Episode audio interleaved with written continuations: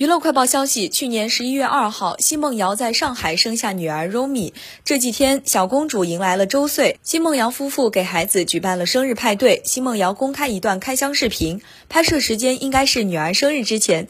她在视频中说：“因为女儿快过生日，所以给孩子买了很多小裙子，让娃娃在生日当天穿。”奚梦瑶展示了给两个孩子购买的衣服，全部都是名牌童装，不是 Fendi 就是迪奥、Gucci，没有一件便宜货。